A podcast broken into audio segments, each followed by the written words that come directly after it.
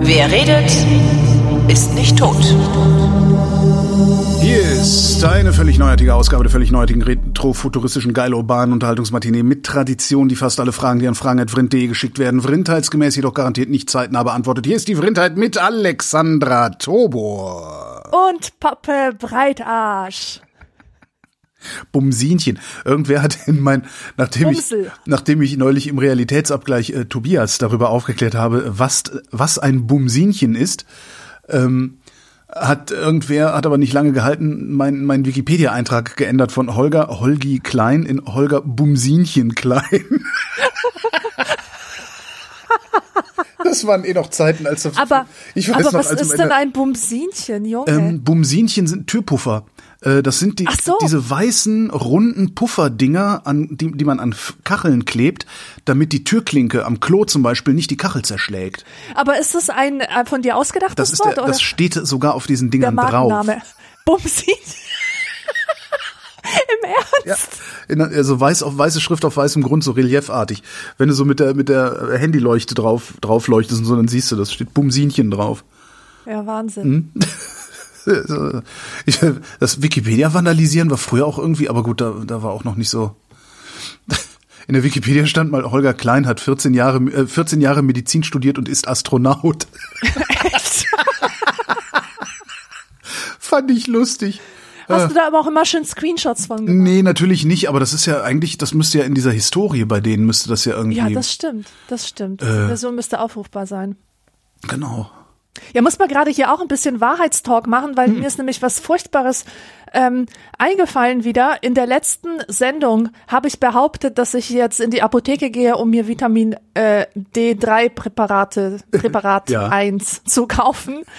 Äh, und dabei ist mir doch glatt entfallen eine Wahrheit, die ich schon vor einem Jahr geäußert habe, zur gleichen Zeit, dass meine Mutter gesagt hat, dass das aus dem ähm, aus der Drogerie Ja, ich habe nämlich gesagt, ich gehe in die Drogerie und kauf mir das, oder? äh, das weiß ich nicht mehr. Ja, also ich meine, ich hätte aus der Drogerie gesagt. Also die in der Drogerie, aus der Drogerie, die sind minderwertig. Das nicht kaufen, sondern in der Apotheke kaufen. Das war mir nur mal ganz wichtig, das zu sagen, sonst ähm, tut man sich selbst keinen Gefallen. Okay.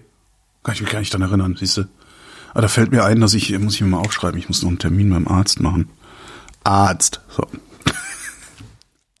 So, Holger, Ja. äh, uns ist etwas Mysteriöses widerfahren. Und Ach Gott, das- zwar ja. Hm? äh, haben wir beide irgendwie, ich weiß nicht, ob du per Haus beliefert wurdest. Ich wurde auf jeden Fall per Packstation beliefert. Da war halt ja. auf einmal was, was ich nicht bestellt habe. Sowas freut mich natürlich immer riesig. Echt? Not. Mich, mich, äh, Nein, genau, nein, genau. Da weißt du immer nicht so, äh, Leute, hört mal auf. Äh, neulich auch mal irgendwer so, ich weiß gar nicht, kam auch ein Paket äh, mit, mit drei Flaschen ohne irgendwie Aufklärung. Ja, ey, im Keller eines Winzers gefunden. Wo ich auch gedacht habe, ja, Alter, ich trink doch nicht, wenn du, weißt du, ich trink doch nicht, was du mir schickst, wenn ich dich nicht kenne. Ich esse Ja, doch nicht, was genau. du mir schickst, Komm ich mal dich- her und Äh, trink's vor mir. Gib's genau, genau so. zu ist schlabbern halt und so. dann probiere ich's vielleicht. Das ist halt auch so, ich, ich, ich verstehe ja irgendwie das, das, das, das so, so den Impuls, ne? So, ey, das findet ihr bestimmt lustig und ist ja auch mal ganz spannend. Aber äh, Leute, es gibt genug Menschen, die gerne hätten, dass ich die Scheißerei kriege, ähm, mindestens. Und genau darum werde ich natürlich nichts essen oder trinken, was mir unverlangt eingesandt wird. Ich, Also auf jeden Fall haben wir beide eine unverlangte Sendung bekommen Ja. und bei beiden unserer Pakete stand folgender Satz. Stopp mit Bubble-Buchstaben, die man lernt in der siebten Klasse, weißt du, so mit Edding. Hm. Stopp, zusammen mit Heuge öffnen. Also vor dem Satz und nach dem Satz jeweils ein Ausrufezeichen, wie im Spanischen, nur falsch rum. Äh, und zusammen mit Heuge öffnen in Vrind. ja, genau. das steht hier auch. Ich, das, das Und heißt, wir haben es ja tatsächlich geschafft, obwohl wir ja beide nicht dafür bekannt sind, unsere Impulse unter Kontrolle zu haben, haben wir es trotzdem geschafft, wahrscheinlich wegen unserer unglaublichen Nachlässigkeit, das Paket irgendwo hinzuwerfen und es zu vergessen. Und äh, deswegen können wir das jetzt tatsächlich gemeinsam aufmachen. Ich glaube, das war als Weihnachtsgeschenk gedacht, aber kann, kann gut sein. Ich mach das jetzt mal hier. ja, ich mache das jetzt auch hier. Nagelschere.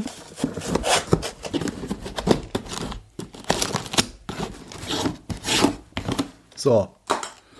Bestimmt, hast du, ist, oh, ich Oh wollte gerade anfangen zu lästern, bevor ich es aufmache. Oh Weil mein hat bestimmt Gott. einer irgendwie seinen, seinen, seinen, seinen Hausrat entleert. So.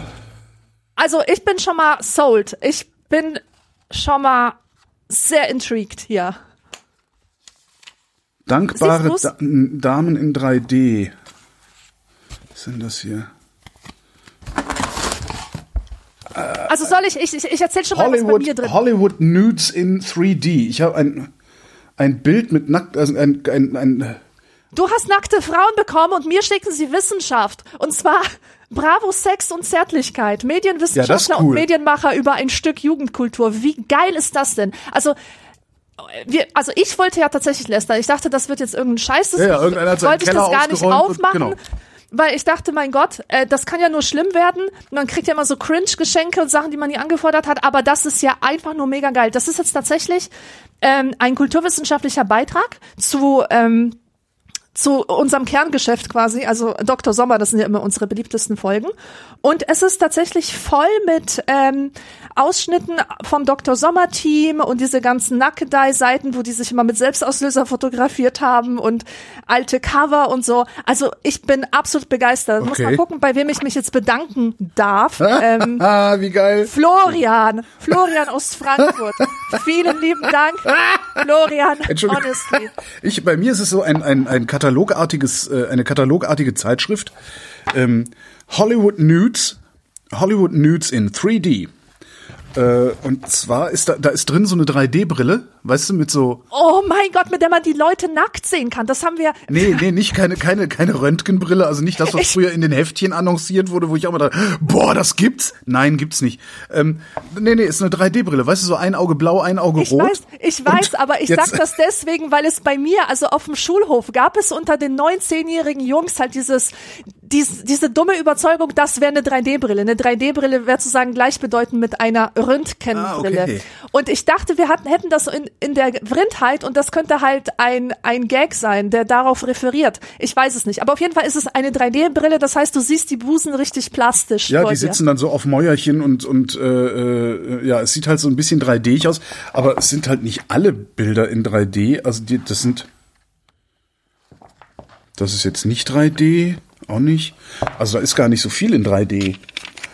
Und das Ganze ist alt. Das Ganze ist alt. Also es ist halt schon eine ältere, also ästhetisch würde ich das mal so in den vielleicht 60er, 70er Jahren verorten oder sowas. Warte mal, gucken, ob hier irgendwie ein Beverly Hills, California. Harold Lloyd.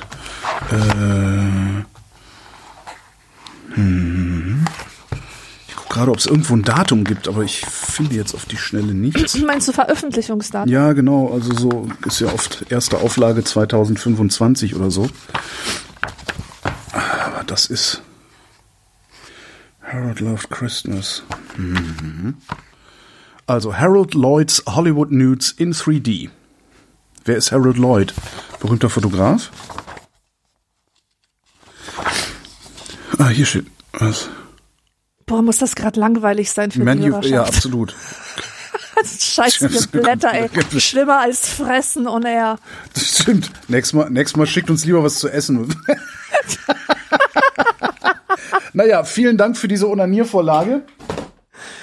Ja, bei mir auch. Also, Ähm, jetzt habe ich eine 3D-Brille. oh mein Gott. Ja, Oh. Was? Also ich, ich liebe dieses Buch. Ich liebe dieses Buch. Hier ist sogar ein echt, echt ähm, ero erotisches Foto von Michael Jackson drin. Na, ist, also das, es ist das denn Material, wo man eine Sendung draus machen kann schon wieder? Ach, definitiv. Ach, wie cool. definitiv. Ich, ich werde dafür sorgen, dass es Material ist, das, woraus man eine Sendung macht. Das heißt, wir, wir haben jetzt schon eine, eine Sommerferiensendung, das ist doch schön. Ja, auf jeden Fall. Ja, äh, ja, was mache ich jetzt damit? Hm. Ja, schauen wir mal. Made in Thailand, also printed in Thailand stand übrigens drin. Ja, okay. Wenn, wenn Sie meinen, äh, äh, wie kommt man da jetzt wieder raus? Genau, wir, wir, wir, diese Sendung beantwortet ja Fragen und zwar vrindheitsgemäß und dann fangen wir mal mit an, oder? Was meinst? Ja, können wir machen. Okay. Sibylle fragt, Vergangene Woche hat der sächsische CDU-Fraktionsvorsitzende Hartmann explizit nicht ausgeschlossen, nach der Landtagswahl im September 2019 mit der AfD zu koalieren. Ist es wirklich dazu gekommen? Nein.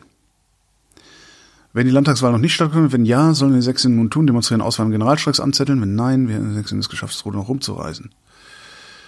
eine- Ich finde das ja eine sehr interessante Frage. Also Sachsen, Sachsen sieht ja katastrophal aus in den Umfragen. Ich, ich weiß, du verfolgst sowas nicht so großartig, aber ähm, die, äh, die, die AfD ist die stärkste Partei in Sachsen. Das heißt traditionsgemäß, also wenn es tatsächlich ein Wahlergebnis gibt, in dem diese Partei die stärkste Partei ist, ist traditionsgemäß so, dass die stärkste Partei äh, die Koalitionsverhandlungen aufnimmt. Das heißt, es kann sein, dass in Sachsen demnächst die Faschos regieren. So, und jetzt fragt Sibylle, äh, was sollen wir tun? Demonstrieren, auswandern, Generalstreiks anzetteln. Ja, ähm, ja geh, geh auf die Straße, werd aktiv.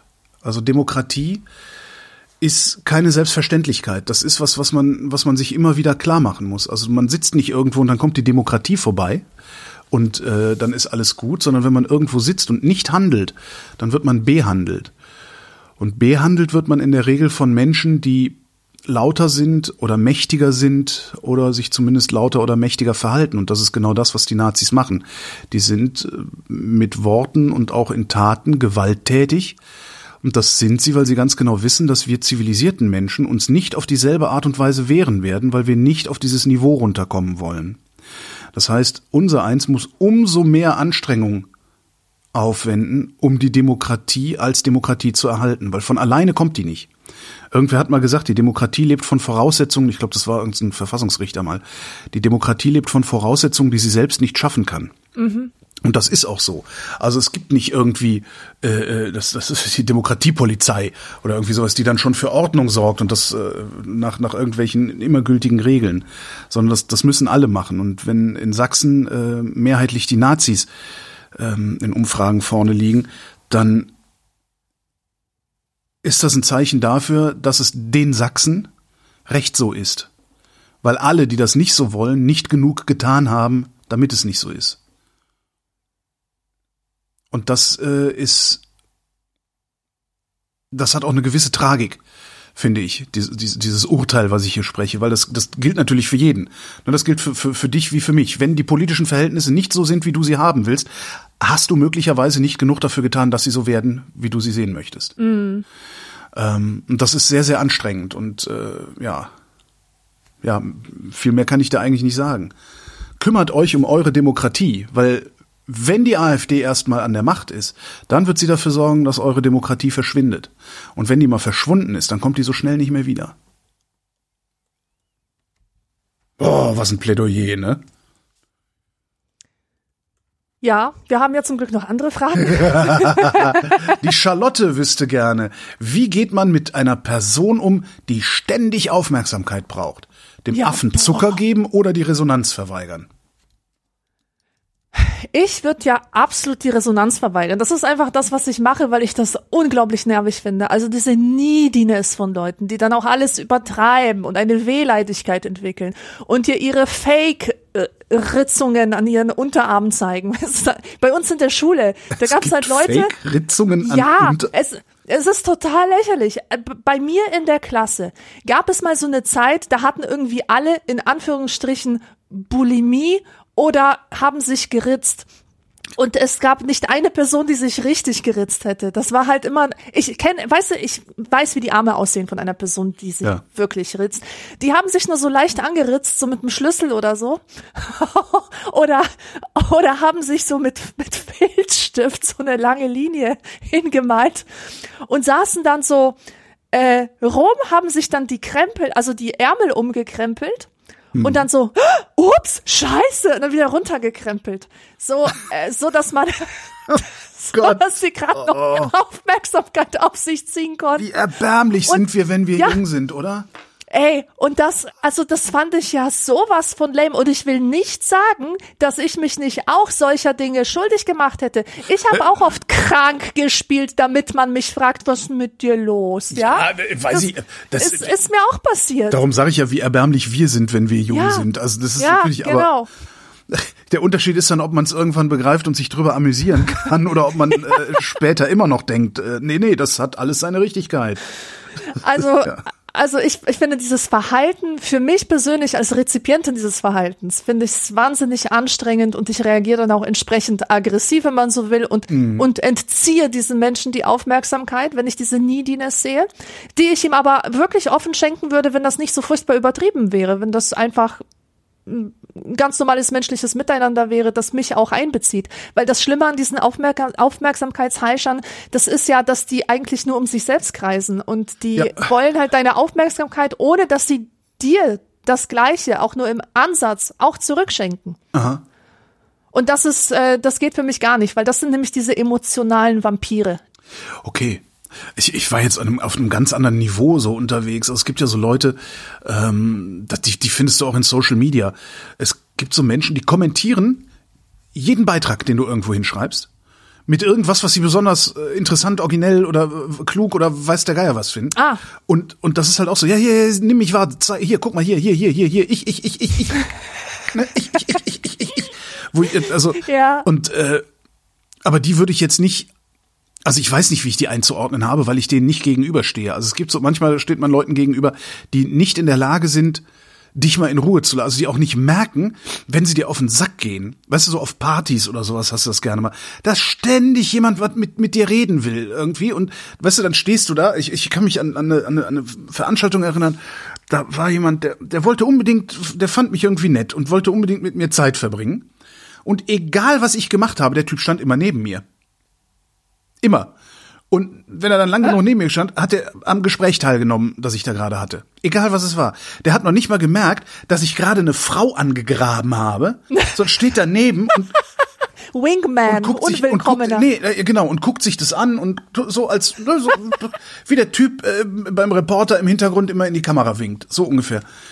Und ich habe mittlerweile so also das ist einerseits ist das super lästig, weil ich weil, was du sagst, denen geht's vielen von denen geht's um sich, ja? Hier nimm mich wahr, weil ich bin auch toll, ich ne, ich ich will aus irgendeinem Grund habe ich den Eindruck, als würde es mich aufwerten, wenn ausgerechnet du mich wahrnimmst. Das ist das eine die ignoriere ich halt komplett. Also das äh, die Trolle nicht füttern und egal was der Troll macht, den kriegt kein Futter. Aber bei den anderen, also bei dem Typ, der dann immer neben mir stand, ähm, ich bin mittlerweile glaube ich, dass es sehr sehr sehr viele Menschen gibt, die einfach intellektuell, aus welchen Gründen auch immer, ob das jetzt eine psychische Krankheit ist oder ob sie einfach, wie nennt man das denn, minder gebildet ist das falsche Wort, wie nennt man, doof sind, äh, die, ja, weil, wie nennt man das denn? In, äh, äh, Intelligenz gemindert, das war's. So, äh, die, die einfach intellektuell nicht in der Lage sind, zu erkennen, dass sie sich gerade absolut unangemessen verhalten, obwohl sie sich nicht verhalten in ihrer Wahrnehmung. Ja, Die stehen da ja nur. Ja? Und was ich da dann mache, ist, das kommt sehr selten vor, was ich da dann mache, ist tatsächlich explizit zu sagen, du nervst. Du nervst jetzt. Ja, ja. Da bin ich dann immer, egal wo ich Ja. hingehe, egal wo ich hingehe, du läufst mir hinterher. Hör bitte auf damit. Und kleiner Tipp, ich glaube, das ist wahr. Ich glaube, wer stumpf genug ist, nicht zu checken, dass er so ein, so etwas tut, also dass es, dass er nervt, ist auch stumpf genug, um eine Kritik an seiner Person nicht persönlich zu nehmen. Also man darf sowas durchaus sagen. Ja, ja. Also man kann das ja, man kann ja auch ein bisschen freundlicher sein, als zu sagen, ey, du nervst. Ja. Äh, Also kann wirklich sagen, äh, entschuldige bitte, äh, halt mal gerade ein bisschen Abstand. Also das wird mir gerade zu viel mit dir. Das verstehen Menschen. Ich habe das einmal gemacht bisher, also weil es auch einmal wirklich so krass war. Oh Mann, ey. Und der hat das, der hat das kapiert. Er hat gesagt, ja, okay, Ja. Entschuldigung. So, und dann sind sie natürlich entsprechend verunsichert und stehen 20 Meter weit weg und gucken immer so. Gucken ne?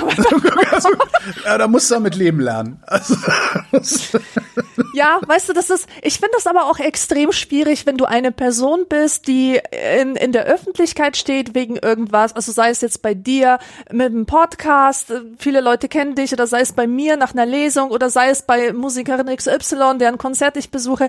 Und da hat man halt nachher, habe ich zumindest den Konflikt, hingehen oder nicht hingehen. Und ich bin da wirklich auch extrem gespalten, Ja, weil ich ja auch die andere Seite kenne. Denn ich würde lügen, wenn ich sagen würde, mir wäre es am liebsten, wenn niemand mit mir spricht nach einer Lesung. Ich will, dass die Leute zu mir kommen. Das ist der Lohn. Das ist, das ist wunderbar, diese Aufmerksamkeit zu bekommen und irgendwie Feedback zu bekommen. Und äh, gleichzeitig frage ich mich auch immer, immer wieder, ähm, bin ich eine Last, wenn ich jemanden approache. Und, und, und ich finde, ich nehme es auch niemandem übel, wenn er einfach geht. Auch aus Rücksicht auf mich, ja, auch wenn es nicht zutrifft. Aber also ich finde das wirklich extrem schwierig, das auch richtig einzuschätzen. Ja, ja, absolut. Wobei das, also mir fällt es vergleichsweise leicht. Also ich bin froh um jeden, der vorbeikommt und sagt, hey Holgi, gut, finde ich gut, was du machst oder so. wenn er dann auch wieder geht. Ja. Das habe ich mir halt angewöhnt. ne? Wenn, wenn mir Ja, irgendwo, ja, irgendwo ja, jemand, weiß ich nicht, irgendwo jemand langläuft, ein, ein Künstler, eine Künstlerin, die irgendwas macht, was ich besonders gut finde, dann dann gehe ich halt im Zweifel, also ich werde nicht die Straßenseite wechseln, um hinzugehen, sondern Mhm. ich werde rüber gucken, mich freuen und dann ist gut. Aber wenn es eine Situation ist, in der es nicht komplett bizarr ist, jemanden anzusprechen, was weiß ich, mir hat ich ich, ich bin ich steige ins Flugzeug ein. Vor mir eine, eine, eine ältere Dame äh, mit einem riesigen Koffer. Äh, ich äh, schaffe mein Handgepäck oben hin. Sie sagt: Entschuldigung, ich habe so viele Bücher in diesem Koffer. Könnten Sie mir helfen, den da hochzuheben? Sag ich: Ja, na klar.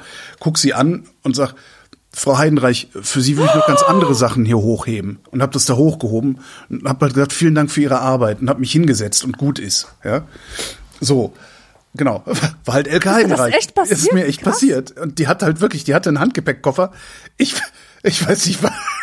Und die hat da, die muss da Bibeln drin gehabt haben oder sowas. Ja. Das war so unfassbar schwer.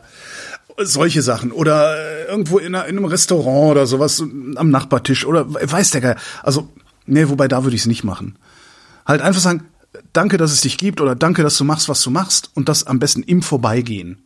Ja, Ja, und ja, wenn ja, der genau. andere dann irgendwie Bock auf ein Gespräch hat, weil habe ich, hab ich auch manchmal. Ja, manchmal ist es auch so, dass jemand irgendwie an mir vorbeikommt und sagt, hey Holgi, danke für deine, danke für deine Podcast.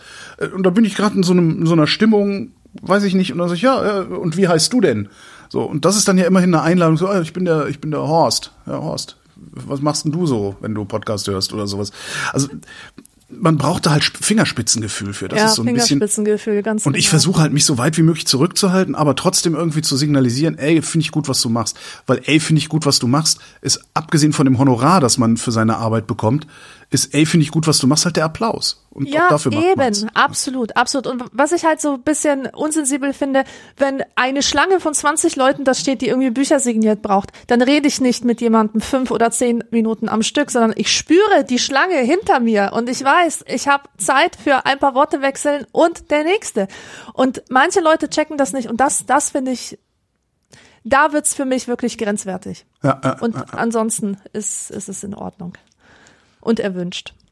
ja, und ich, also, was macht man, wenn du dann, es gibt ja dann auch noch, noch die ganz anderen, die einfach wirklich sich Aufmerksamkeit erzwingen wollen. Leute, Ja, ja, durch ich dann. demonstratives Rumächzen und Stöhnen. Oder Ja, auch, auch die, die, ja, auch irgendwie dir ständig ein Gespräch aufquatschen wollen. Ich kannte mal einen, das, der war so ein, der hat sich selber als Dialektiker begriffen. Und eigentlich war der so ein Kontradiktionist. Wenn du A gesagt hast, hat der prinzipiell B gesagt. So. Das kann man machen, das kann man machen, wenn man zu Hause sitzt, um auch sein eigenes Denken zu überprüfen. Dafür ist es eine sehr, sehr gute Idee, ja, die Gegenposition zu seinem eigenen Denken einzunehmen. Aber das machst du halt nicht in jeder sich bietenden sozialen Situation. Ja, dann, manche immer so, was soll das denn? Ja, Dialektik. Ich sag, ja, wenn du Dialekt haben willst, musst du das sagen. Hat er auch nicht verstanden. Aber das, das war, der war so lästig, den, den habe ich dann irgendwann ignoriert. Also auf allen Kanälen stumm geschaltet und wenn der irgendwo ist, sage ich freundlich Hallo und versuche jedem Gespräch aus dem Weg zu gehen. Weil da Ja. wirst du ja bekloppt von. Und das ist natürlich auch eine Aufmerksamkeitsheischerei. Ne? Podcasts machen ist auch eine Aufmerksamkeitsheischerei. ja, Ja, aber, Aber- es ist ein Angebot. Das ist das, das der Unterschied. Es ist ein Angebot, das man abschlagen darf, ohne Genau. Gesichtsverlust. Genau. Obwohl, wer die Vrindheit nicht hört, ist halt schon doof, ne? Muss man auch mal. Ist und ein gottloser Hund. Gottloser Hund, wer die Vrindheit nicht hört. So. Hm, Ich verrate jetzt nicht meine geheimen Gedanken, aber gut. Ähm, nächste Frage. Okay, kann ich hier rausschneiden. Nee, komm, erzähl, ich schneid's dann raus. Nein! Nein, ich denke mir immer.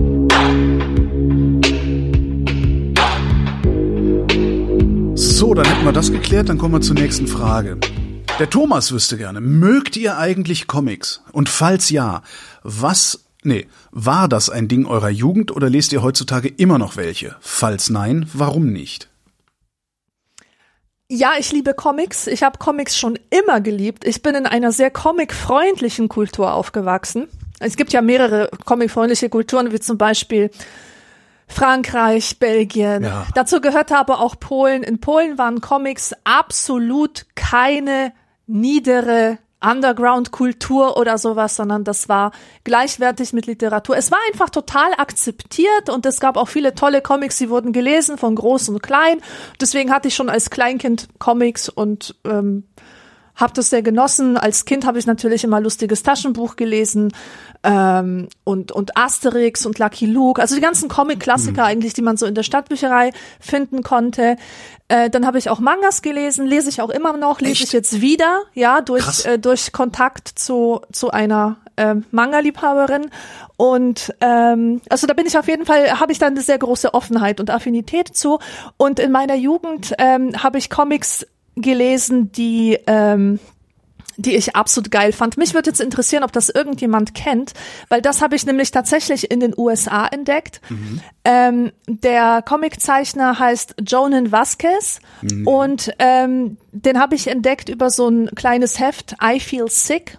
Der kommt aus der Gothic-Kultur und äh, sein Hauptwerk ist Johnny the Ho sagt man Homicidal oder Homicidal?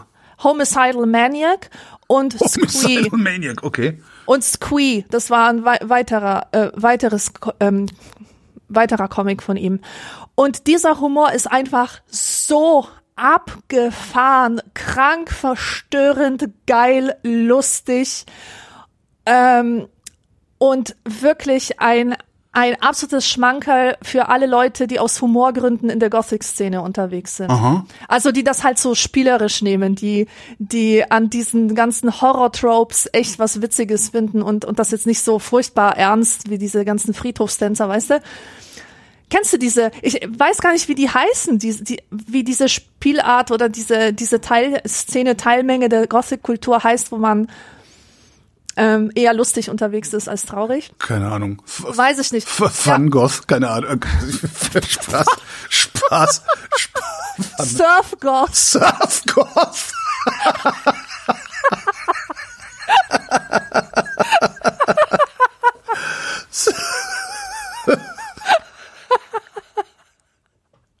Sehr schön. Nee, keine Ahnung, das ist aber auch, das ist halt auch eine, eine äh, eine Szene, die mir völlig fremd ist. Also ich habe ja, das, ich fand die Musik irgendwie streckenweise ganz okay, aber mehr habe ich mit diesen Leuten noch nicht zu tun gehabt. Ich, ich guck gerade die die äh, es gibt in der in der ähm, Comics Database gibt's zumindest Cover davon. Sind die Cover so wie der restliche Zeichenstil? Also die Cover sind ein bisschen hässlich. Der Zeichenstil ist sehr cool. Okay.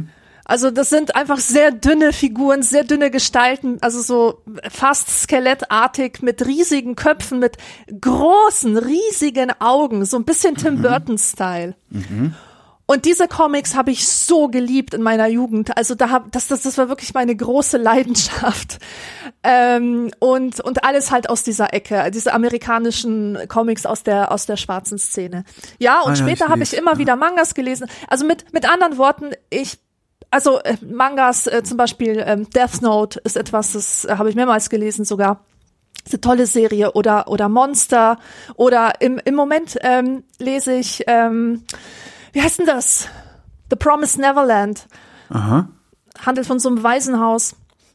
Ach, es ist einfach, es ist einfach eine extrem faszinierende Welt. Ich habe jetzt nicht mein ganzes Leben lang immer wieder Comics gelesen. Ich bin jetzt kein Quitzi oder so, der total äh, ja. nichts andre, anderes liest quasi als Comics, ja. Aber das ist durchaus äh, eine Sache, die ich sehr, sehr schätze. Legst du, also ich guck gerade ähm, in der, in der Google-Bildersuche so Johnny the Homicidal Maniac Bilder an und das wäre was, was ich wahrscheinlich nicht lesen würde, weil mir der Stil nicht so gefällt. Echt? Ja, obwohl er einigermaßen reduziert ist und ich mag eigentlich so reduzierten Stil. Aber mir sind die. Ja, wenn, hey, er, wenn er wütend wird, weißt du, und die Augen so riesig werden und sowas. Warte mal, warte ja? mal. Ähm, der, der Comiczeichner, der hat eine Serie, eine Nickelodeon-Serie gemacht. Ach cool. Die eigentlich jeder kennen sollte. Invader mhm. Sim. Nee, kenne ich nicht. Kennst du nicht? Nee. Das ist bei Science-Fiction-Leuten eigentlich sehr beliebt. Das ist so ein bisschen eine Science-Fiction-Satire, äh, die im Weltraum spielt.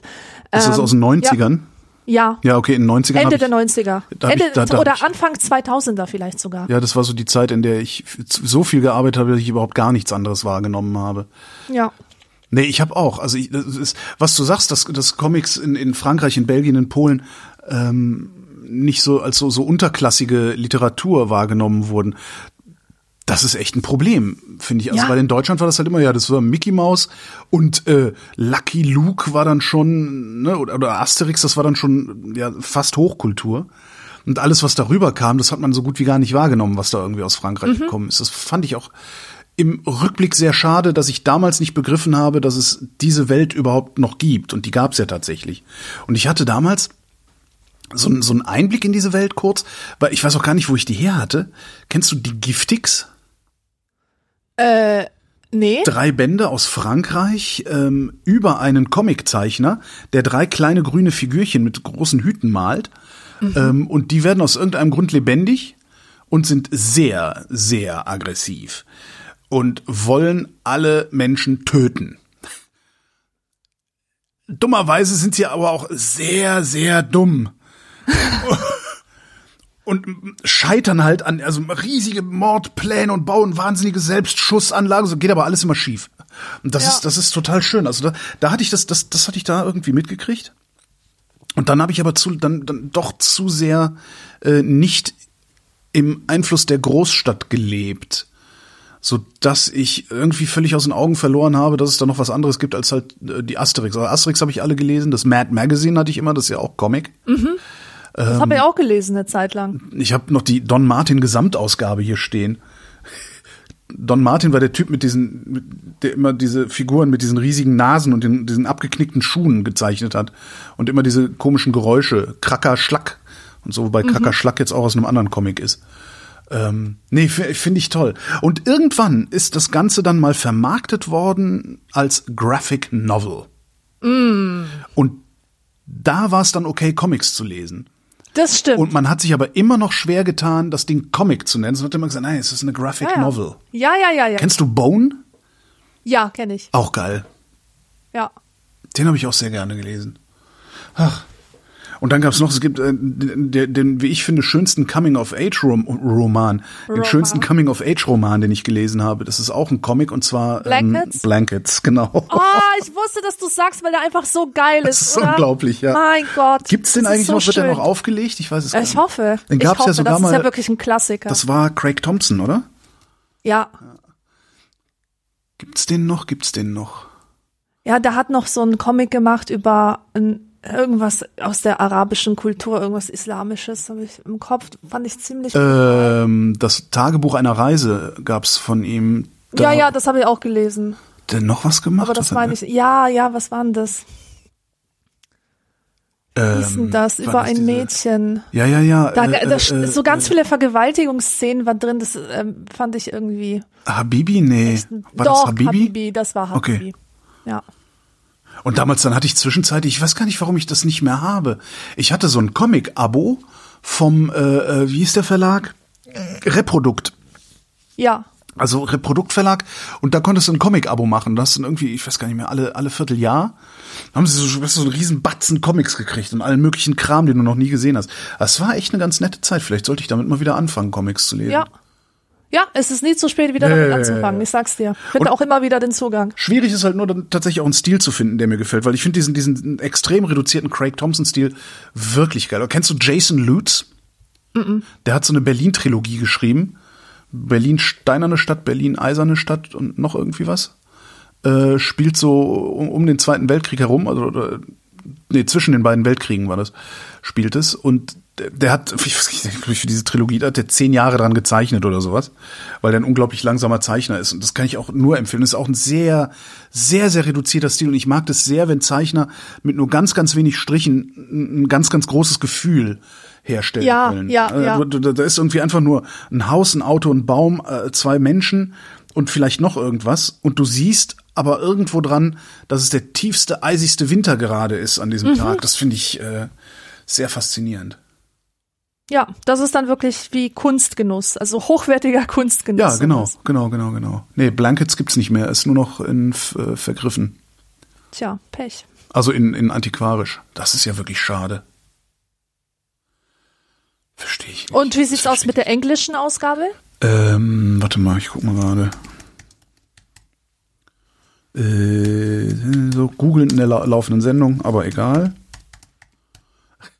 Wir wollen nicht so sein. A Graphic Novel by Craig Thompson. Englische Ausgabe gibt's noch. Ja, habe ich mir gedacht. Gibt's noch. Als Taschenbuch für 17 Euro. Kann man ja mal, also es ist echt ganz cool. Ja. Könnte man ja eigentlich auch mal den Heranwachsenden schenken. Ja, immer das mal. Äh, wie war die Frage? Comics, äh, anscheinend, anscheinend mochten wir Comics. Äh, ich habe auch noch, ich habe auch noch die Gesamtausgabe, die Schmuck-Gesamtausgabe von Asterix, habe ich auch noch hier. Mhm. Wollte ich den Kindern vermachen und nee, lass mal irgendwie, nee. genau. Oh, Kacke. Dann halt nicht. Ist das vielleicht aus dieser Generation raus? Hm. Nee, also irgendwie nicht. Ähm, was ich aus der Buchhandlung berichten kann, das wird immer noch gelesen von Kindern, auch sehr Okay. gerne von Kindern.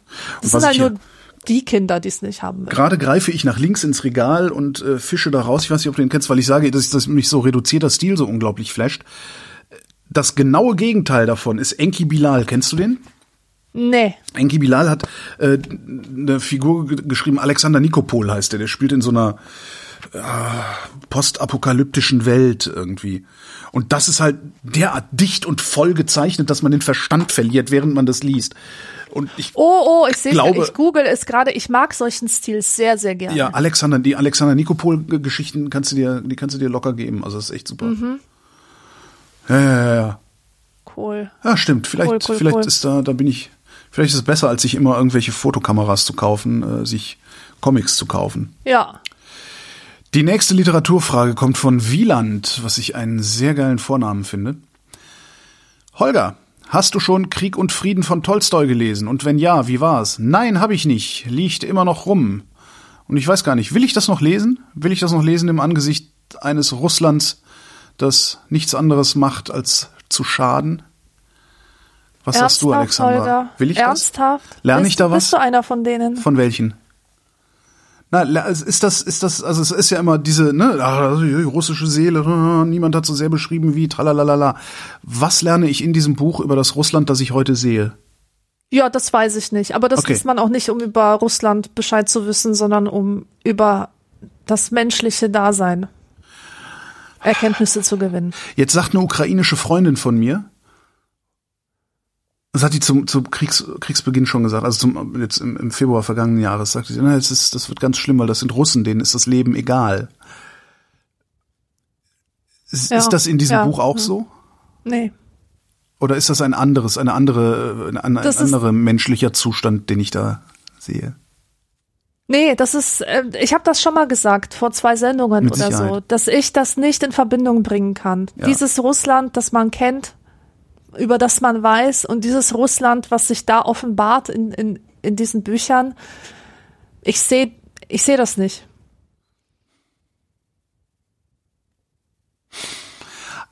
Was ich seltsam finde, weil Tolstoi hat ja in diesem Russland gelebt.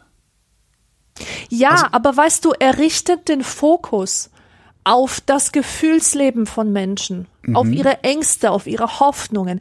Da ist, du liest das und dir ist nichts fremd. Du, du, du siehst überall nur die pure Wahrheit über das Menschsein an Mhm. und für sich. Das ist jetzt nicht irgendwie, oha, wenn ich das Buch lese, lerne ich was über die russische Seele oder so ticken die. Also, also gar nicht. Das ist, ich finde das so universell, so universell menschlich. Alles, was dort beschrieben Okay. wird.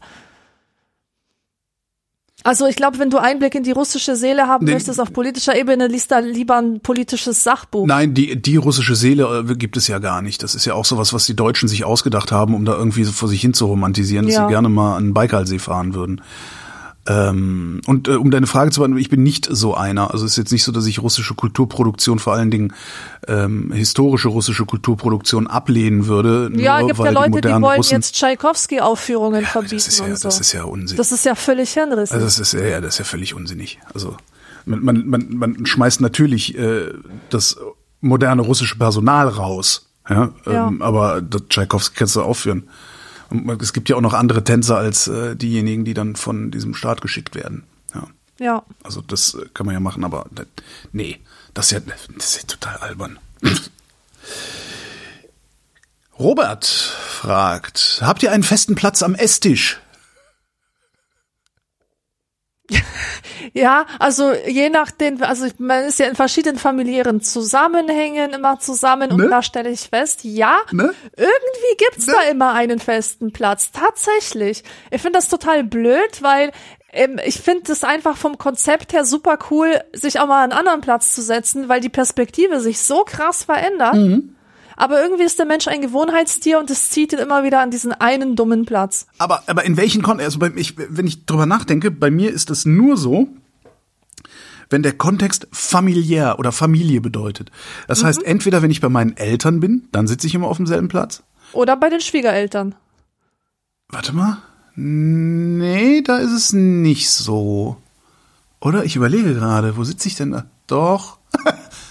Na, sagen wir mal, auf der, die, die Seite des Tisches, auf der ich sitze, ist dann immer identisch, das stimmt. Ja. Und äh, äh, wenn ich bei meiner Familie zusammen bin, also wenn wir alle zusammen um den Esstisch sitzen, zu viert, dann sitze ich auch immer am selben Platz. Wenn wir da nur zu zweit sitzen, weil die Kinder nicht da sind, dann sitze ich ja manchmal woanders. Ja. Das ist echt ganz lustig.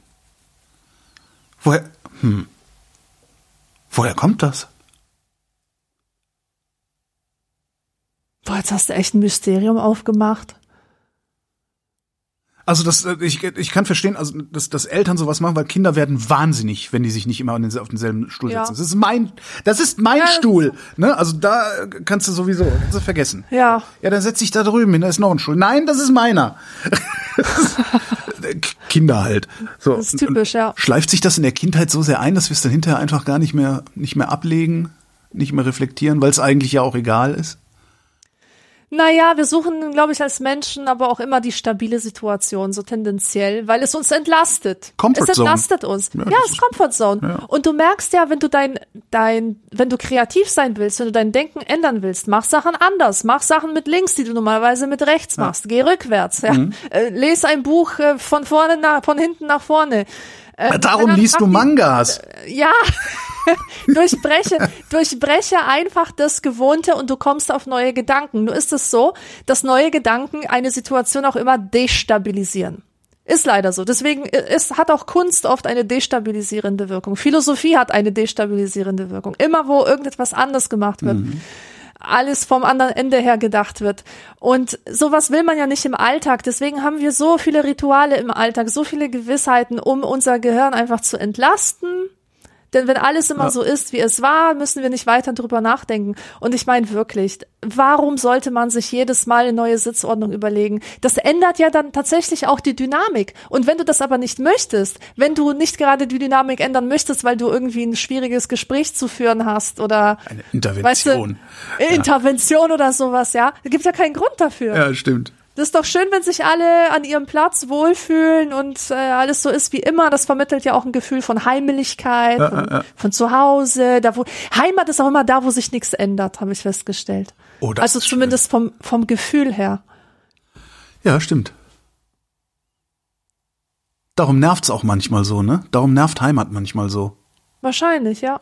Beziehungsweise die alte Heimat, weil, also, ne, Die wenn alte man, Heimat, ja. da, du kommst dahin und da hat sich nichts geändert und eigentlich ist das super, aber irgendwie, nee, das ist auch Du falsch. bist froh, dass du da wieder weg kannst. Genau. Aus dieser Bewegungslosigkeit. Ja.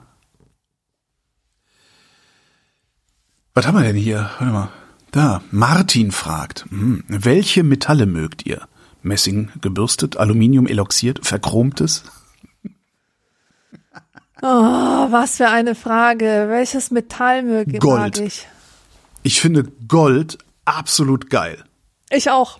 Absolut. Ich übrigens also auch. Gold Ja. ist, das ist so, diese Farbe, diese, diese Tiefe der Farbe, diese, also ich finde das total geil.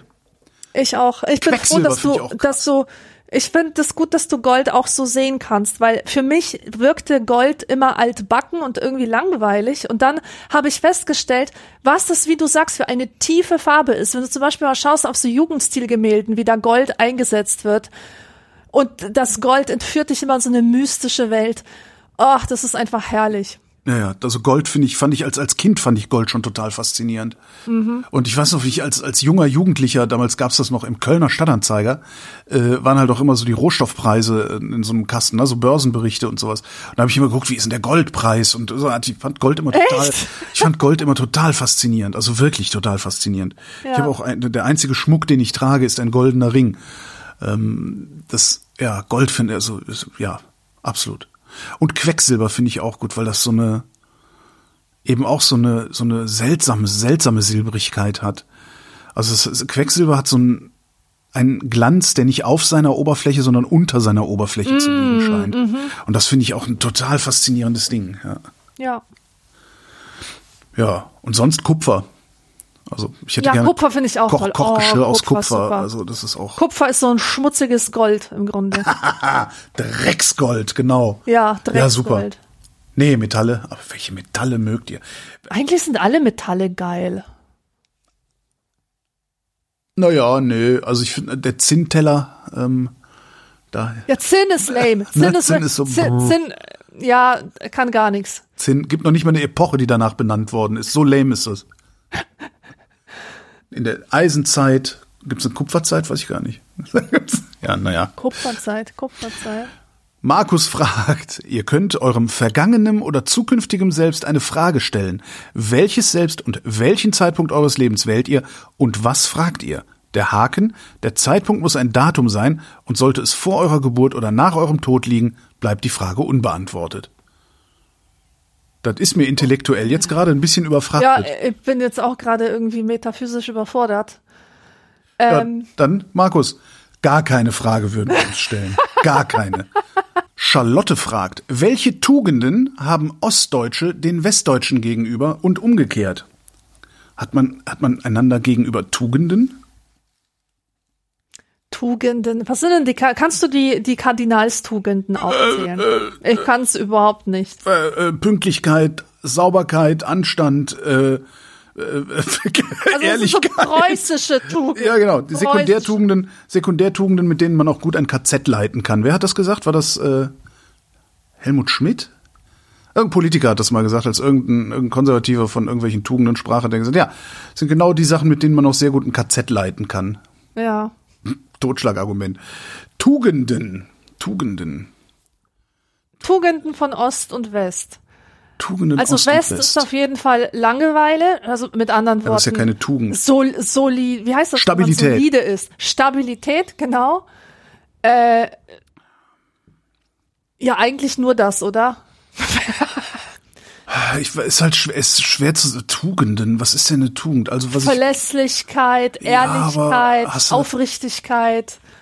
hast du, hast du, das ist auch im Osten genauso wie im Westen. Also das, also ich würde da Unterschiede würde ich schon an anderen Sachen äh, festmachen. Also ich, ne, ne, ne, also die Westdeutsche, also ist Resilienz eine Tugend?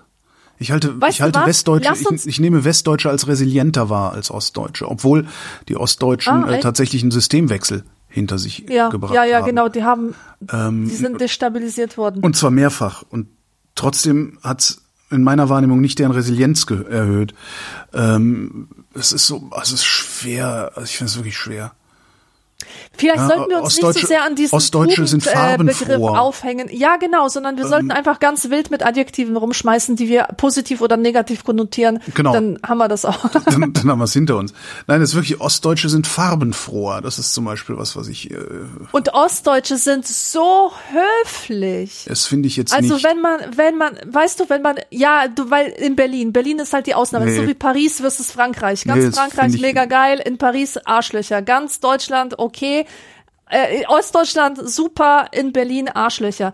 Ich habe die Erfahrung gemacht und das frage ich jedes Mal, wenn ich hier Leute aus Bayern frage, erzählen mir die, das Gleiche. Wenn die nach Ostdeutschland fahren, sind sie absolut mindblown davon, wie freundlich alle sind, wie Ernsthaft? geil der Kundenservice ist. das, ich erlebe, das, ich erlebe das exakte Gegenteil und ich rede nicht von Berlin. Das ich erlebe das exakte. Gegenteil. Dann Also müsstest du eine empfinde- Weile hier in Augsburg leben.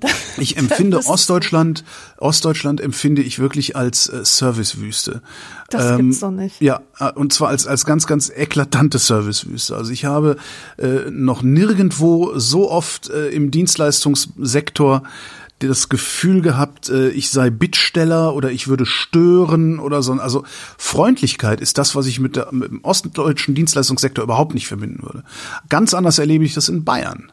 Das gibt's doch nicht. Du kannst doch nicht einfach meine Welt auf den Kopf Das ist exakt- Dass du behauptest einfach das Gegenteil von dem, was ich und Genau. alle Leute hier empfinden. Genau. Das ist doch interessant. Das ist tatsächlich interessant, weil ich und ich komme ja nun, ich bin jetzt nun Kölner und wenn irgendwo in Deutschland eine eine ja fast schon überherzliche Gastfreundlichkeit existiert, dann ist das halt in Köln. Und das ist schon ganz witzig, dass ich das, dass ich das, was du als unfreundlich in Bayern beschreibst, dass ich das als freundlich empfinde und das in Ostdeutschland als äh, unfreundlich. Ja, Und das ist halt auch mein, mein, mein Umfeld ist, bestätigt mich da. Genauso wie dein Umfeld dich bestätigt. Das Ja. ist äh, eine sehr interessante Erkenntnis. Das ist wirklich eine sehr interessante Erkenntnis. ja, Ich finde zum Beispiel, ähm, die Ostdeutschen sind aggressiver als die Westdeutschen. ja. Sind sie aggressiver oder wirken sie aggressiver? Das ist eine gute Frage. Und wodurch? Also was meinst du mit aggressiv? Du meinst ja jetzt nicht auf die Fresse hauen, also eher geneigt Naja, auf die Fresse zu hauen, sondern du meinst bestimmt auch so ein bestimmtes rüdes Auftreten. Genau, so eine bestimmte, ja, ein bestimmtes rüdes Auftreten, ja. Ja, weil das haben natürlich die Bayern auch und zwar, also und zwar, genau, das ist das Beispiel, habe Ja. ich äh, ja mal erzählt in der Vrindheit, dass jemand in Buchhandlung kommt, weder Hallo sagt, weder ich hätte eine Frage, sondern einfach sich vor mich stellt und sagt, und zwar, Fitze. Ja, aber das ist Westdeutsch, ne? Das ist dieses Westdeutsche, das bestimmte, äh, das, das, das äh, feste Auftreten eines Westdeutschen, was in Ostdeutschland dann ja immer als arrogante, wie hieß das immer? Äh, das hatte doch sogar einen Namen, ne? Besserwessi. Genau, was, was so ausgeht. ja. Das, was als Aber das- Arroganz. äh, Das gesehen empfinde wird, ich jetzt wirklich als extrem bayerisch oder wirst nach dem Weg gefragt. Rathaus. Komm einfach und sag Rathaus. Ja, weißt du, das ist doch unglaublich. Und ähm, ich glaube aber Das sind auch, aber dass alles die das Ostdeutsche, nicht ne? das sind alles Sachsen. Nein, das doch, sind, doch. nein, das, das sind keine alles Sachsen. die sich nicht trauen, ganze Sätze zu reden, weil sie so einen komischen Dialekt haben. Daher kommt das. Ja, äh, die Theorie ist Was gut. das geht? Was das geht, wie der redet? Wie redet denn der? Das ist ja nicht, es holst ja nicht aus. Hat der, hat der keine Sprache? Was ist jetzt das für einer?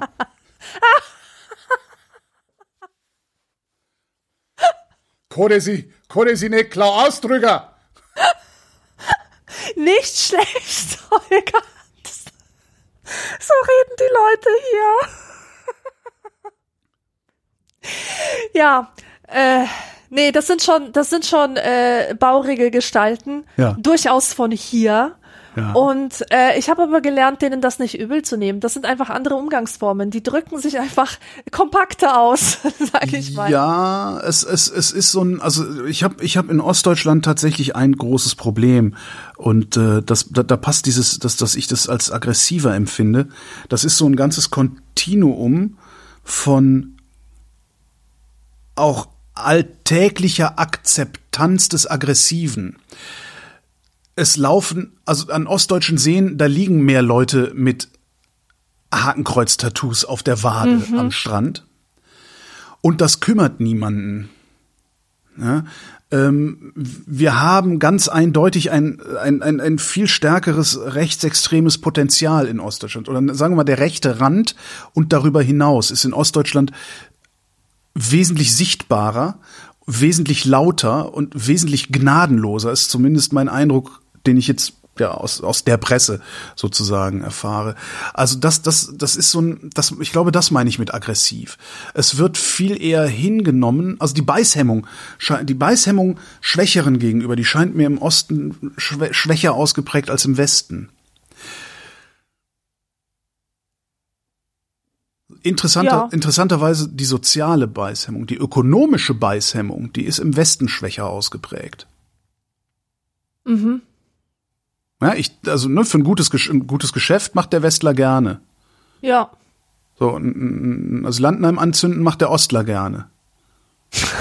Jetzt bei dem einen brennen Menschen, bei dem anderen nicht. Von daher ist es Ja. schwer, das ist ein, ein scheiß Vergleich. Aber ich hoffe mal, dass du un ungefähr, äh, also das ist verständlich, was ich meine.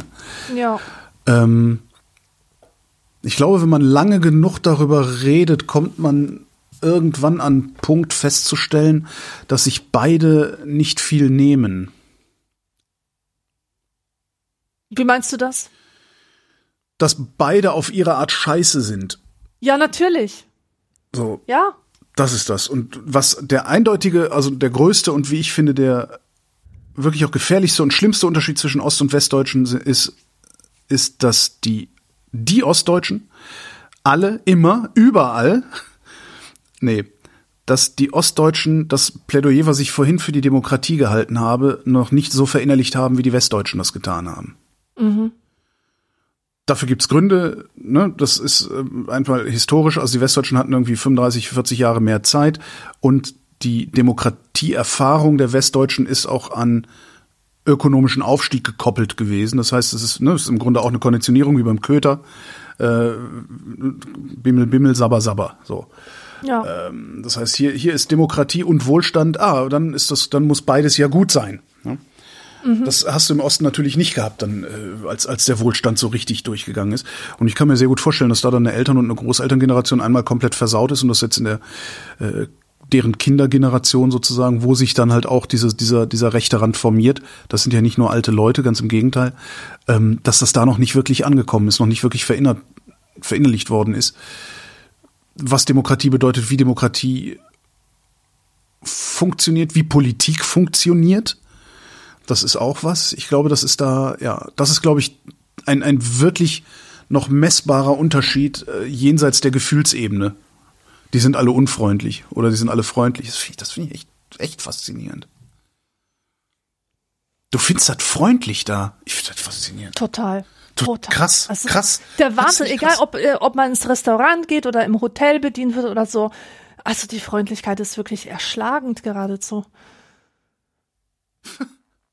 ja, Das, also das, das, Also- das, das wirft mich jetzt aus der Bahn. Ja? mich wird das jetzt echt interessieren, äh, was die anderen meinen. Also bitte in die Kommentare schreiben, was es da für Erfahrungen Ja, gibt. Das ja. wird mich so interessieren, Absolut. vor allem äh, bayerische Sichten und, und das Gegenteil. Ja, bayerische, na, man kann ja ruhig Westdeutsch. Also ich meine, Ostdeutschland ist ja auch von, von, der, von der Ostsee bis Thüringen, also bis, bis ins Mittelgebirge runter.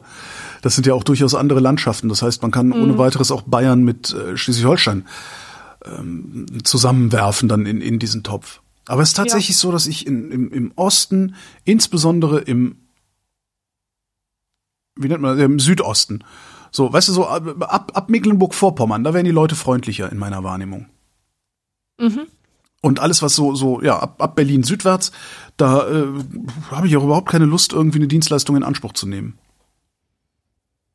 Hm, witzig. Ich überlege gerade. Rhein, Rhein, also das Rheinland, wo ich herkomme, ist, ist, finde ich, empfinde ich als freundlich. Bayern empfinde ich als freundlich. Hessen fand ich ganz schlimm, wenn man mal so die Bundesländer durchgeht. Also ich überlege gerade, wir waren doch an der Nordsee. Wie war das denn da? Nee, da waren sie auch nicht. Ah, sehr gute, sehr gute Frage. Ich nicht mit gerechnet, dass das jetzt so aus, ausufert. Äh, sehr gut. Sehr gut, Charlotte. Ich hasse dich. Mach mal weiter hier. Ja, ich Ja, mache ja weiter hier. Nils wüsste gerne, wie ist euer Workflow nach der Podcastaufnahme? Ja, das ist eine Frage eher an dich, weil nach, wenn, wenn wir hier fertig sind, dann sind wir hier fertig. Dann ist für mich alles hinschmeißen, rauslaufen in die Welt und dann kümmert mich gar nichts mehr. Aber für dich fängt da die Arbeit gerade erst an. Ja, aber wie machst du, du machst ja auch also eigene äh, Podcasts, wie machst du das bei den trockenen Büchern? Ach nee, du bist ja eine von diesen, von diesen fiesen Kreaturen, die zitierfähig ohne Ähen äh, sprechen können, so dass man es hinterher nicht schneiden muss, ne?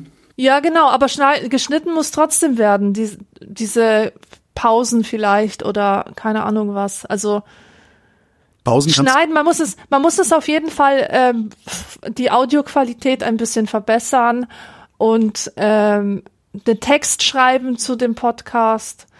Aber wen fragst du? Also ich habe das schon seit drei Jahren nicht mehr gemacht. Ich bin komplett raus aus dem Geschäft. Also Ah, okay. ich will wieder anfangen. Ich fange auch Ja. definitiv wieder an damit, aber ich habe das jetzt wirklich nicht gemacht. Also ich gebe die Frage komplett an dich ab.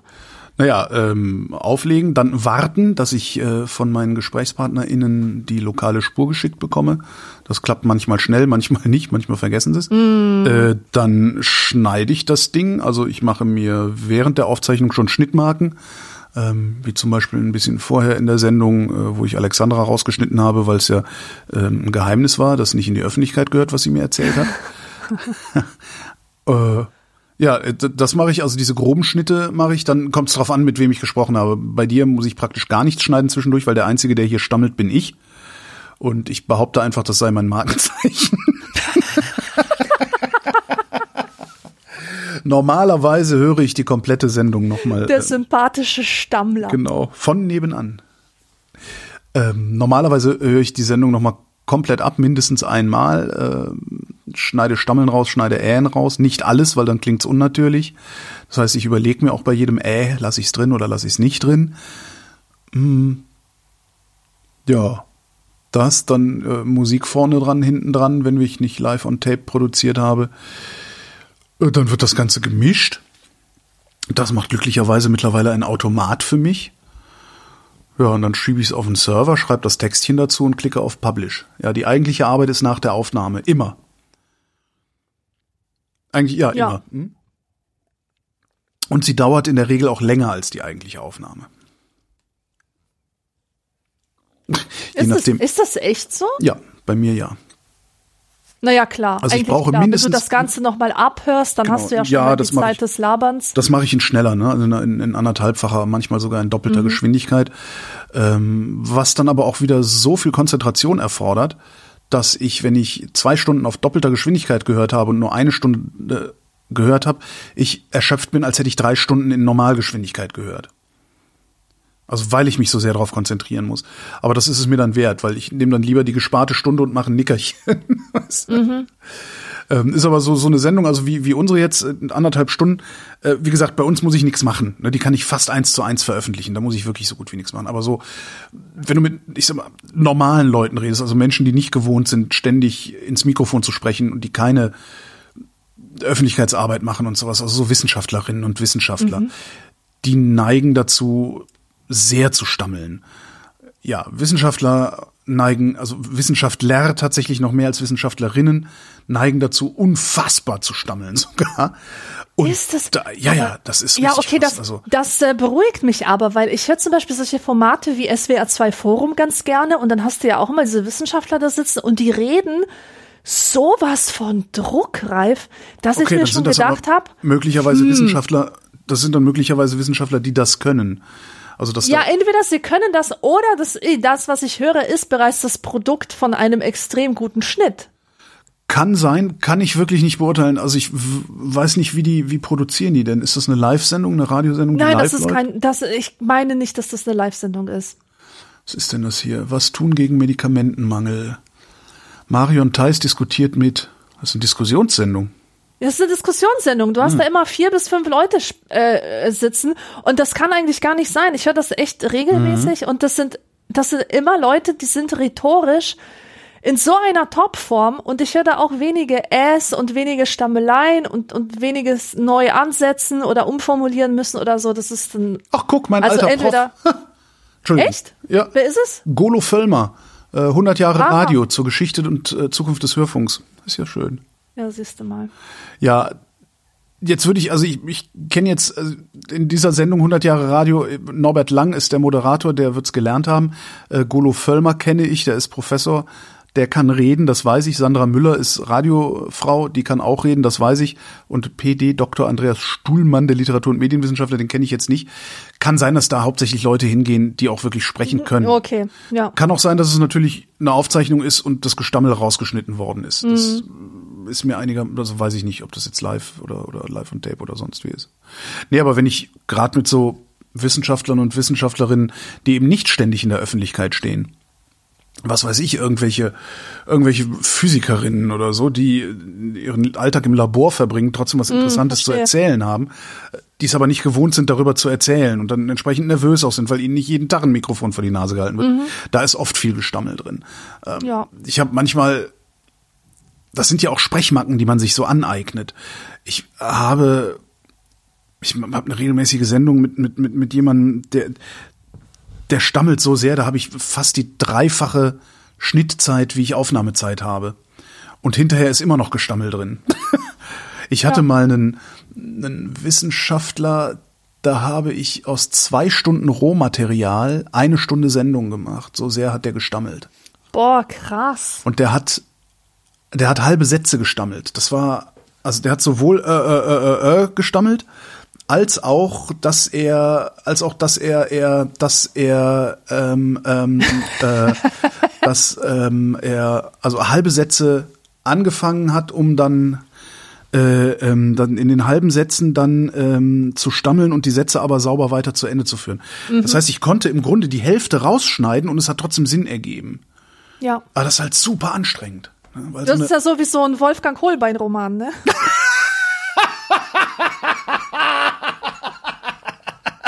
Ja, genau. so, genau, so ist das. Ähm, und äh, das, das ist halt aberwitzig anstrengend. Das ist auch was, wo ich immer wieder denke, na ja, äh, also Katrin sagt immer, Holger, du arbeitest zu viel, das ist nicht mehr gesund für dich. Ja? Wo ich dann auch mal sage, ja, ist doch gar nicht so viel, das ist doch nur eine Stunde oder sowas.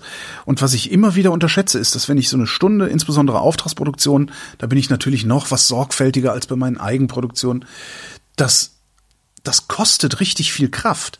Also so, Ja. äh, du kannst halt nicht wie jeder, ne, so einen acht Stunden Arbeitstag, man kann nicht acht Stunden schneiden, das geht nicht. Ja, das, das schaffe ich vielleicht drei Stunden oder so und dann ist aber auch gut. Das heißt, ich arbeite vergleichsweise wenig Stunden am Tag, bin aber genauso kaputt, als hätte ich acht Stunden im, in der Redaktion Ja. gesessen. Das ist äh, Ja, ja, natürlich. Das hast du ja auch vor allem beim Schneiden, das ist ja so eine Konzentrationsarbeit, da Ja. kannst du ja nichts nebenher ne. machen. Ja, das ist so der Workflow. Und dann wird das Ganze, glücklicherweise muss ich es mischen nicht alleine machen. Ähm, das wäre halt dann nochmal Arbeit, weil dann musst du halt gucken, wo ist, wo ist welche Dynamik, also wo ist der Gesprächspartner dichter am Mikrofon, wo dreht er den Kopf weg, wo ist er laut, wo ist er leise, das musst du dann irgendwie angleichen. Das heißt, du müsstest dann rein theoretisch deine Aufnahme in viele kleine Segmente zerschneiden und in diesen einzelnen Segmenten immer was nachregeln, mehr Bass, mehr irgendwas. Äh, Das muss ich nicht, das macht eine Software für mich. Da, da bin ich auch sehr dankbar für. Also ja, also das ist wirklich, ich glaube, ich würde verrückt werden, wenn ich das alles, wenn ich das noch selber machen müsste. Ja. Ja, Hall, Hall rausrechnen und so, das geht mittlerweile alles auf Knopfdruck, sehr angenehm. Ja.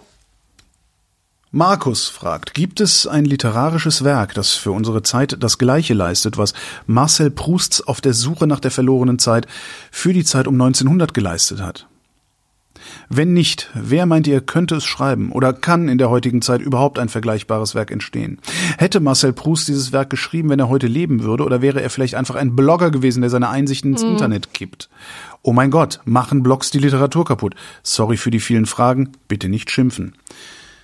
Ich würde als erstes, ich habe nicht die leiste Ahnung, worum es geht. Ich weiß, dass es das gibt, Punkt. Und dass es sehr lang ist und langweilig beziehungsweise langatmig.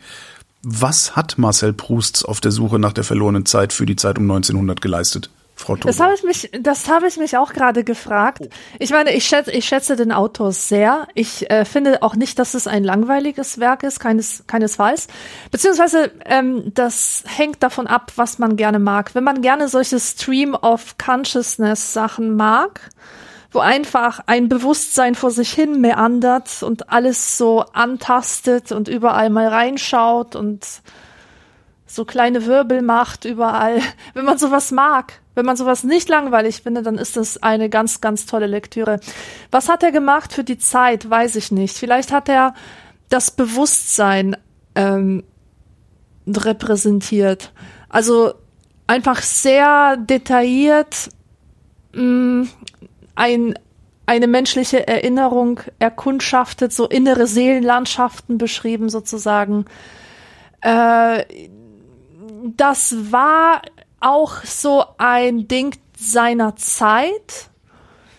Also das war durchaus, äh, das ist durchaus so ein Zeichen der Moderne, dass man so etwas macht. Das hat Virginia Woolf auch gemacht. Da gibt es diesen Roman Miss Dalloway oder so.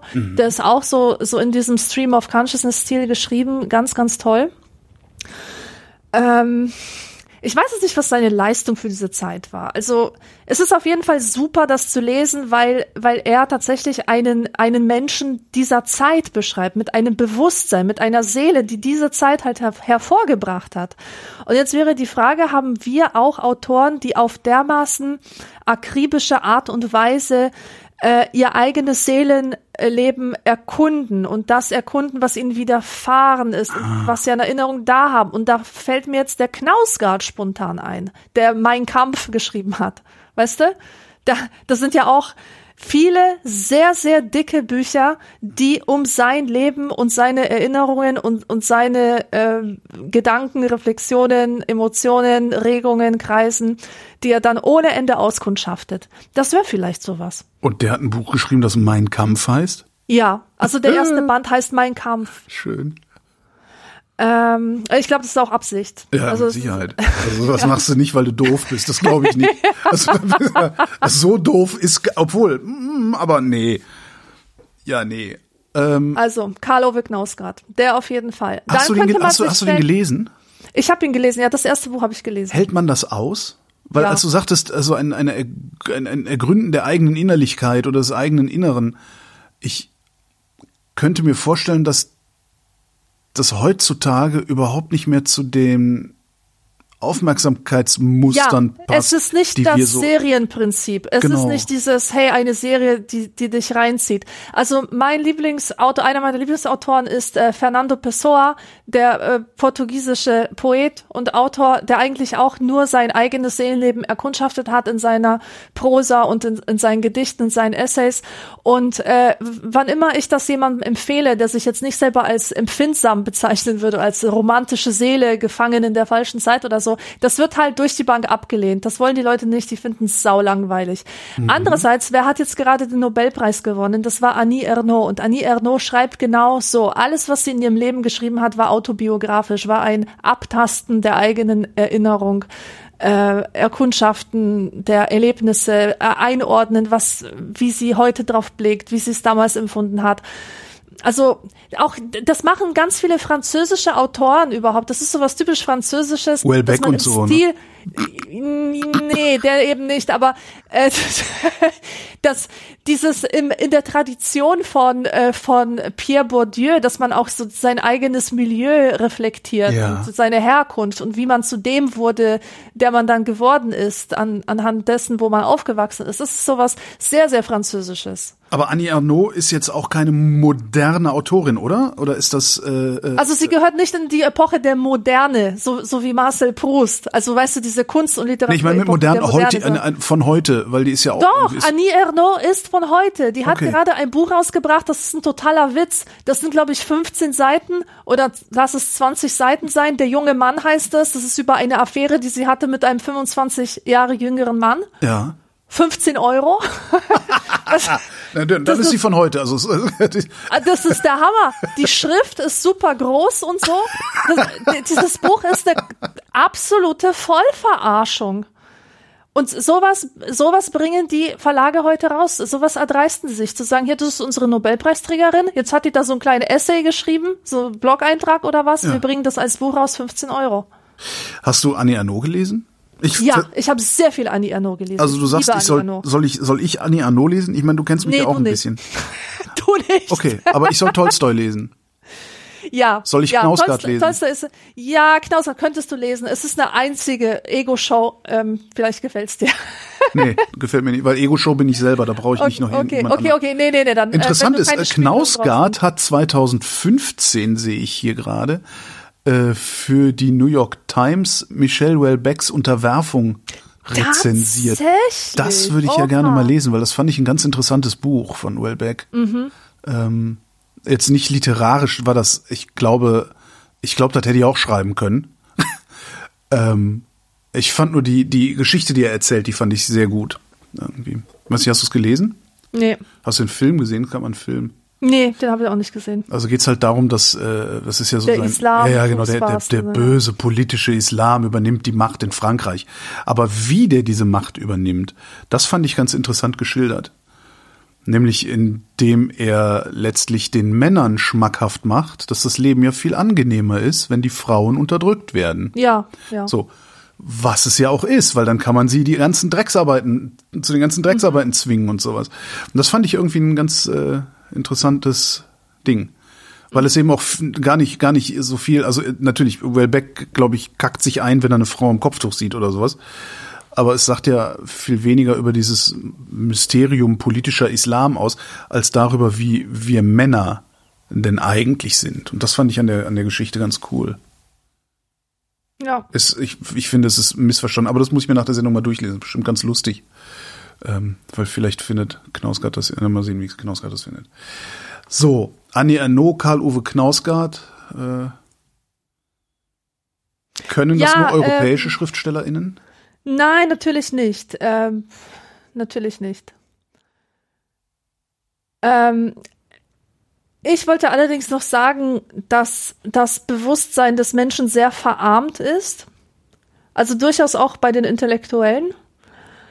Ähm, ich finde tatsächlich in der Literatur der Jahrhundertwende sehr viel mehr Seele und sehr viel mehr Vielschichtigkeit und sprachlichen Ausdruck, sprachliches Ausdrucksvermögen als in der heutigen Literatur, leider.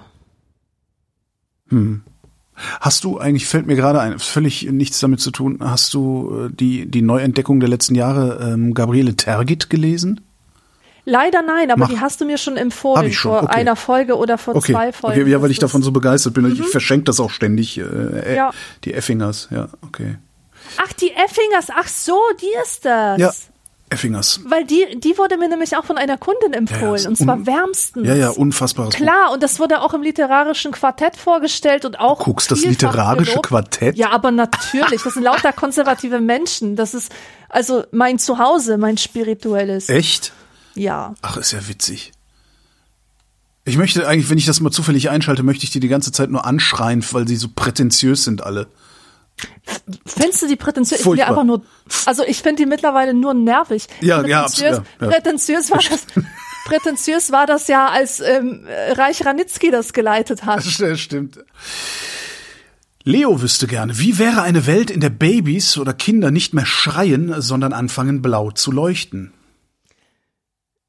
Ja, wäre scheiße für die Beben, weil die würden dann ziemlich verloren gehen, glaube ich. Also ich, das hat schon einen Grund, warum die solche Hupen sind. also der, die schreien, dieses, es gibt für mich nichts Schlimmeres als eine schreiende Bebe. Das ist Horror. Das ist Horror pur. Inwiefern? Äh, also löst das, löst das so ein, so ein, oh Gott, ich muss, ich muss zur Hilfe kommen Ding aus oder? Ah, Also bei mir nicht. Bei mir löst es Mordgedanken Okay, ja. aus, denen ich entgehe, indem ich ganz weit weglaufe. Mhm. Aber ich kann mir vorstellen, wenn ich einen Mutterinstinkt hätte oder irgendwas, was so ähnlich ist, dass ich dann tatsächlich dem Baby helfen wollen würde. Ja, ich würde machen wollen, dass es aufhört zu schreien. Gut, das kannst du auch mit Und- deinen normalen äh, äh, Reaktionen hinkriegen. Gut, danach sitzt du im Knast und alle hassen dich. Aber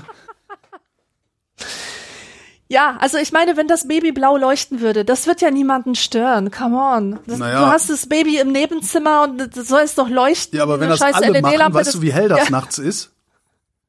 Verstehe. Das würde dann also äh, öffentliches Ärgernis erregen, weil überall. Also Blau, blaues Licht, überall nur noch blaues Licht.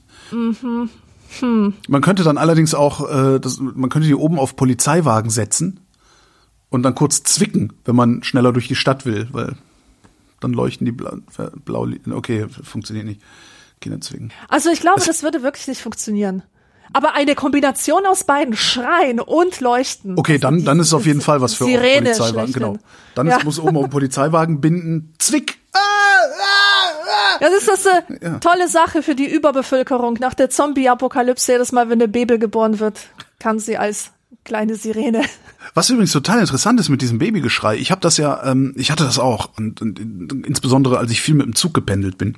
Äh, da wirst du ja auch irre dann, äh, weil, weil, ja, du wirst halt irre, weil du kannst nicht raus und irgendwie, ja.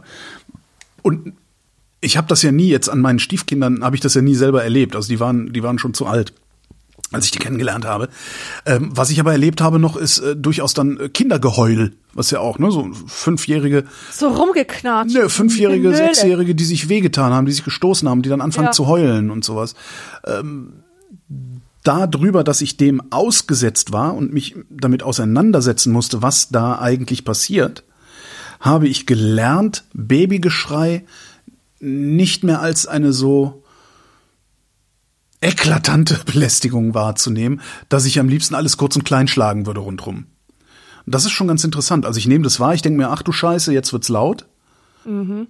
Und das war aber auch, was ich denke. Und dann ist es halt laut. Das ist ein ganz witziger, Ja, man muss da so witziger eine Effekt. Zen-Einstellung einnehmen. Das ist, ähm, Ja, nicht nur das, sondern ich, ich, ich habe halt auch, ich, ich habe halt auch Verständnis dafür, dass das jetzt schreit. So, und das hatte ich vorher nicht. Und das hat mir doch sehr geholfen, mich auch im Alltag ein wenig, ein wenig, äh, äh, mit wenig, wenig, wesentlich weniger Blutdruck äh, in der Gegend rumzulaufen. Ja. Aber das war wirklich sehr hilfreich, sehr heilsam. Aber die sind doch echt zu laut, oder? Die sind doch wirklich Ja, ein das ist- bisschen. das ist sehr- das, also mit viel weniger könnten die doch das Gleiche erreichen. Ja, man könnte das doch auch sicherlich irgendwie, ich meine, es ist 21. Jahrhundert, das kann man auch irgendwie elektronisch machen. irgendwie so ein, so, so ein Vibrationsding ans Handgelenk der Mutter und ins Gehirn vom Baby und immer wenn es schreien will, vibriert das halt. So wie bei Eric Cartman, der hat doch auch mal so einen Chip eingepflanzt gekriegt, wo er nicht mehr fluchen konnte. Kennst du die Folge? Ich glaube ja. Damit sind wir am Ende der Sendung und kommen zur obligatorischen Höflichkeitsfrage von Esurel. Wie geht's uns denn heute? Ja, Winterdepression. Oh, Ähm, ja, ist nicht so schlimm, aber ich erinnere mich daran, dass ich in der letzten Folge, glaube ich, gesagt habe, ich hätte das nicht, ich würde das nicht kennen. Oder ich habe mich, ich habe mich lustig darüber gemacht, dass ich Winterdepression habe. Weißt du, wo ich so rollend immer hin und her gerollt bin, so bin, heulend. Ja, Genau. und und da habe ich mich lustig drüber gemacht, habe hab noch gefragt, kann ich da Witze drüber machen, dass ich jetzt Winterdepression habe, weil ich hatte keine, aber jetzt habe ich eine. Oh. Es ist wirklich, also ähm, mir ist einfach nicht gut. Ich bin ähm, ach, wie soll ich das beschreiben? Es ist einfach, der Himmel, der ist so furchtbar grau und das schon seit Wochen und es wird einfach nicht besser und jedes Mal, wenn die Sonne rauskommt, ist es nur für zwei Minuten und dann schlägt dir wieder der Hagel in die Fresse und es ist, es ist echt ein, ein menschenfeindliches Wetter draußen. Ja, das Wetter ist auch wirklich, also auch, auch, auch gerade hier, ich glaube in Bayern ist es noch, ja zwar, ich war, ich war ja eine Woche in Bayern, vorletzte Woche, ich war sogar in Augsburg. Ich habe mir gedacht, pff, ich hatte keine Nee, Zeit. Ich nicht. boah, ab, ey. Nee, ich hatte einfach keine Zeit auch. Ähm, und das, ich, ich, ich fand's Wetter besser, aber halt auch kälter als in Berlin. Und jetzt ist es in Berlin halt so, wie es sich gehört für den Winter. Irgendwie so zwei Grad Nieselregen und die Russenpeitsche was ein ganz fürchterlicher Wind aus Richtung Osten ist, ein sehr kalter Wind aus Richtung Osten, der hier immer mal wieder durchweht. Ähm, und das ist ja wie menschenfeindlich. Also es macht keinen Spaß rauszugehen, überhaupt nicht. Ja. Und ich muss mich regelrecht zwingen, auf die Straße zu treten im Moment, weil das sonst, sonst bleibe ich halt drei Tage in der Bude. Und das ist halt noch ungesünder. Also auch, auch für die Psyche ist das ungesünder. Ja. Aber mir geht's eigentlich, also mir geht's erstaunlich gut. Ähm, ja, mir geht's erstaunlich gut. Ich habe halt immer noch dieselben Probleme wie früher. Also, ne? Übergewicht, Bluthochdruck.